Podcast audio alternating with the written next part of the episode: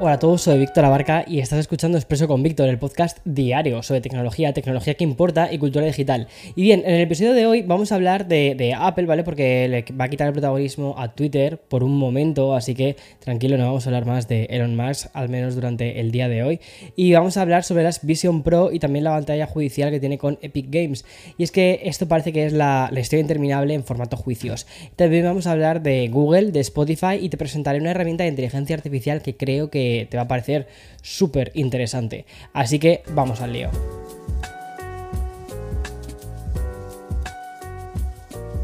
Hi, I'm Daniel, founder of Pretty Litter. Cats and cat owners deserve better than any old-fashioned litter. That's why I teamed up with scientists and veterinarians to create Pretty Litter. Its innovative crystal formula has superior odor control and weighs up to 80% less than clay litter. Pretty Litter even monitors health by changing colors to help detect early signs of potential illness. It's the world's smartest kitty litter. Go to prettylitter.com and use code SPOTIFY for 20% off your first order and a free cat toy. Terms and conditions apply. See site for details. Incluso estando en un segundo plano, pues Apple parece que no deja de copiar portadas y generar informaciones, noticias, rumores. Y es que en plena semana en la que vemos el, vamos, vamos, a ver el nacimiento de la primera red social que sí quizás pueda competir cara a cara con Twitter, pues desde Cupertino nos llegan nuevas informaciones sobre las Vision Pro.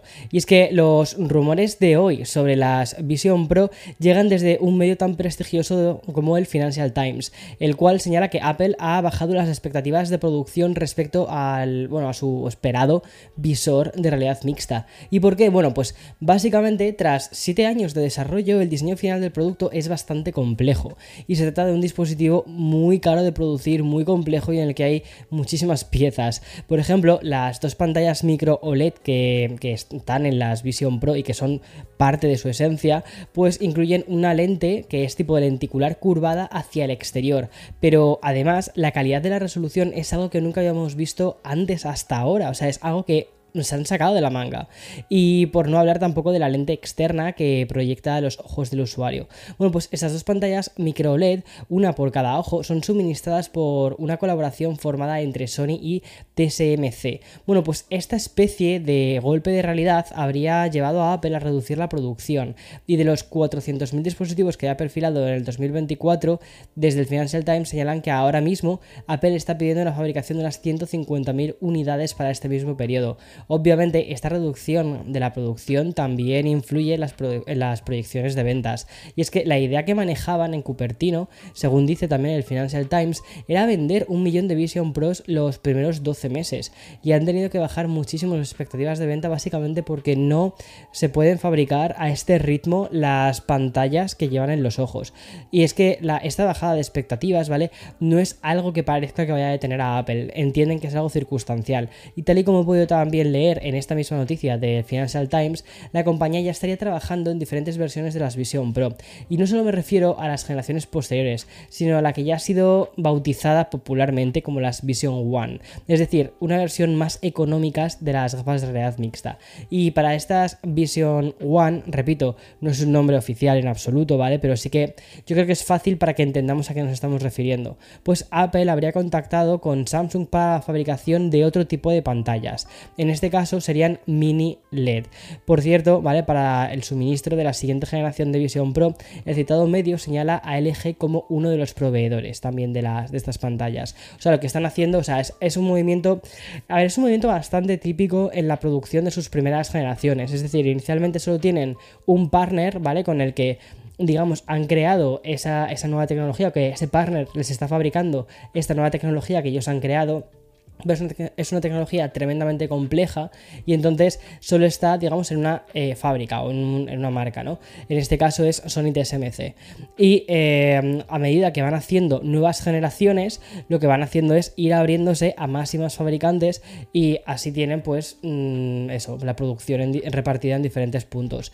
Es algo que es habitual, lo que pasa es que yo creo que no se esperaban que iba a tener, iban a tener que disminuir tanto las expectativas de, de no tanto de ventas, sino de producción. O sea, es que es muy interesante también el artículo del Financial Times. Porque una otra cosa que comentaban en el artículo del Financial Times, lo leí otro día justo, eh, porque este es, este es de hace un par de días eh, otra cosa que comentaba en este artículo es que no es que no hubiese expectativas de ventas, es decir, que no, no es que no hubiese una demanda, curiosamente, por parte de, de este nuevo Vision, las Vision Pro, sino que lo que estaba sucediendo era básicamente que no, daban, no iban a poder dar abasto a producir tantísimas unidades. Bueno, del dicho al hecho falta un montón porque hasta eh, principios del 2024 faltan todavía un montón de meses para que puedan solucionar un montón de cosas quizás consigan solucionar el tema de quién les va a fabricar estas pantallas con esa calidad tan tan tan de locos y, quizás sí que veamos un aumento en la producción. Yo tengo confianza,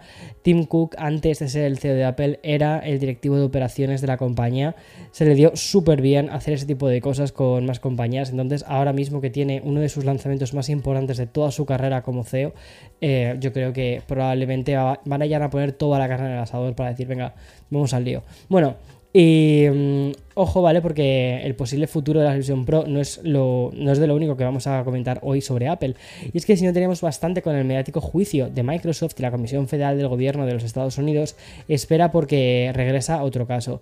Y sí, es la batalla entre Apple y Epic Games que se parece más, cada vez más a la historia interminable. Mira, solo por refrescar un poco la memoria sobre lo que ha sucedido con Apple y con Epic Games, ¿vale? Te recuerdo cuando este juicio, este juicio comenzó, cuando Epic Games, que es la empresa responsable responsable de Fortnite añadieron links en el juego que llevaba a métodos de pago alejados de la App Store, estaban fuera de la App Store, ¿vale? Algo que está completamente prohibido, ya no solo por Apple, sino también incluso por, por Google en, su Play Store. Y lo que terminó sucediendo es que al final quitaron la, tienda de, o sea, perdón, quitaron la aplicación de Fortnite de la tienda de aplicaciones. De hecho, ahora no te puedes, llevamos años sin poder descargarnos, descargarnos Fortnite en los, en los dispositivos con, con iOS, iPadOS y todo esto, ¿no?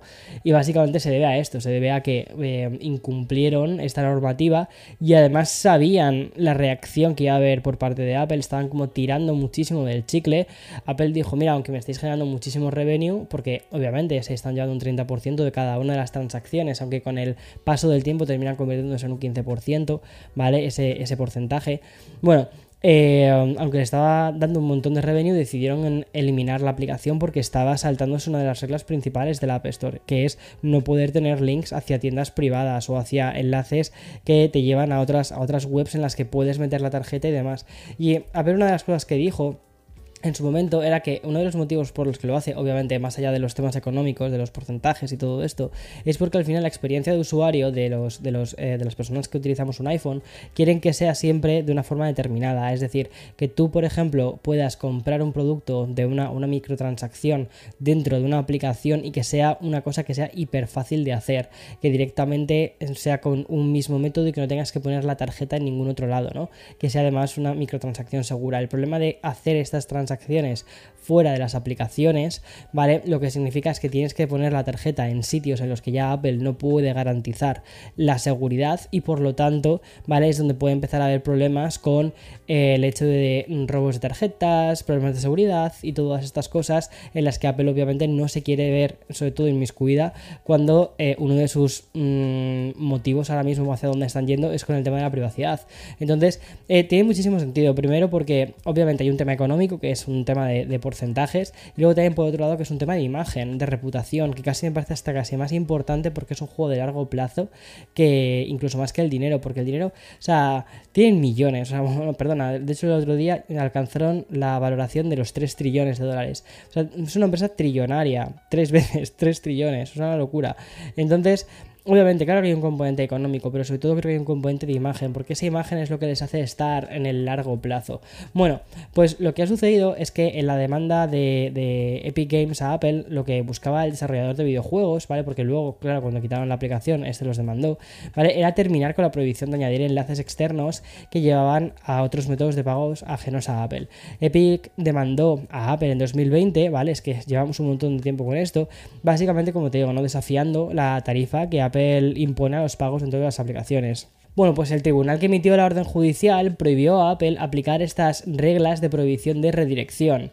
Y obviamente, aunque Apple ha sido la gran triunfadora de este caso, porque sí que hubo como una especie como de bueno, hubo una serie de cosas del tema de las micro, micro tiendas y demás, ¿vale? Eh, al final esta medida cambiaba mucho las reglas del juego, literalmente, y entonces podía incluso haber puertas traseras a su tienda de aplicaciones, cosa que ellos no quieren.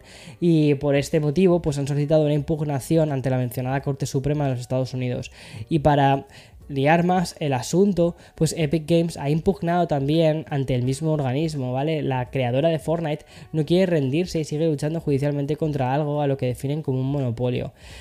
No sé, a ver qué termina sucediendo. A mí me parece súper interesante todo esto. Me parece que. Eh, a ver, yo entiendo la postura de, de mm, Epic, la entiendo totalmente, ¿vale? Ellos no quieren que. Mm, eh, pasar por el 30% de, de, Apple, lo entiendo perfectamente, no quieren, pero por otro lado también entiendo a Apple y es que no solo se están jugando dinero, sino que también se están jugando una crisis de reputación, se están jugando imagen y eso es súper importante se están, o sea, esa reputación se juega cuando estás jugando también con la seguridad de las tarjetas de tus, de tus clientes, porque si hay un problema en la aplicación, ¿vale? La gente va a protestar a, Apple y van a decir, el sistema no es seguro, cuando realmente es que ha, habido una brecha en el sistema, pero no por parte de la App Store, sino por parte de, de la desarrolladora. Es que este tipo de cosas son súper interesantes. Bueno, y vamos a dejar Apple y nos vamos a otro gigante, ¿vale? Porque Google ha anunciado cambios en su política de privacidad. Cambios que llegaron el 1 de julio y que va a permitir el uso de datos públicos para entrenar y crear productos de inteligencia artificial. Así lo explica parte del comunicado de Google. Dice, por ejemplo, usamos información disponible públicamente, entonces lo estoy leyendo, ¿vale? Para ayudar a entrenar los modelos de inteligencia artificial de Google y crear productos y funciones como Google Translator, capacidades de inteligencia artificial de BART y de Cloud. Además de este cambio, ¿vale? Que entró en vigor hace 5 días, Google ya utilizaba información pública para mejorar servicios y crear productos, pero hasta entonces solo hacían mención a modelos lingüísticos de Google, por ejemplo, Google Translate. Pues ahora la actualización de política de Google amplía este uso de datos para entrenar modelos de inteligencia artificial y, como te digo, ¿no? crear nuevas funciones. Esta actualización de la política de privacidad, ¿vale? No va a afectar a los usuarios directamente, que yo creo que es un tema que te estabas preguntando.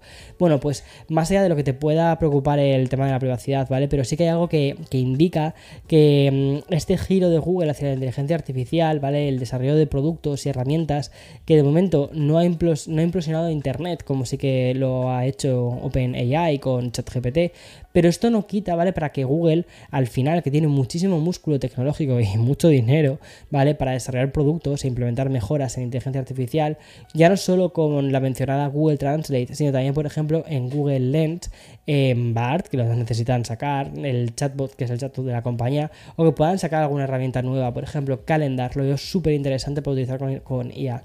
Y bueno, volviendo al tema de la privacidad, hay que destacar que Google solo va a usar datos públicos, ¿vale? respetando leyes y regulaciones de privacidad aplicables.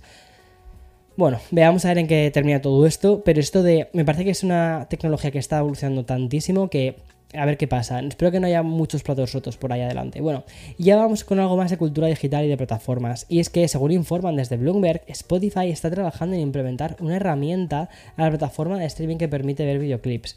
Muy parecida a como hizo hace un tiempo ya Apple Music, o desde el principio Apple Music.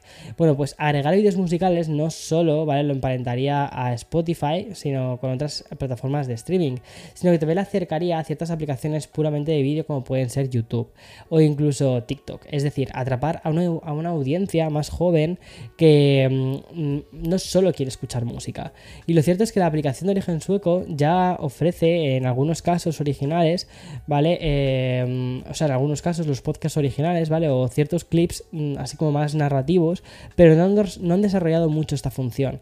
Y en la actualidad la industria del videoclip ya no genera grandes ingresos, ni tampoco tiene esa relevancia que consiguieron en la época dorada, en la época de, de los MTV a principios de la principios, finales de la década de los 80 y primeros hasta primeros de los 2000 y mm, todas las bandas y artistas que hacían unos videoclips mm, que eran una fantasía y que tenían una trascendencia cultural en ellos. Ahora ya es algo mucho más, bueno, mm, de cierta, de cierta forma. A mí personalmente los videoclips que me están gustando más últimamente son los de K-Pop. O sea, ver los, ver los videoclips de, de K-Pop es como ver los videoclips de hace... Eso, de los principios de los 90, 2000, que era como, wow, qué producto de 3 minutos tan creativo que acabo de ver.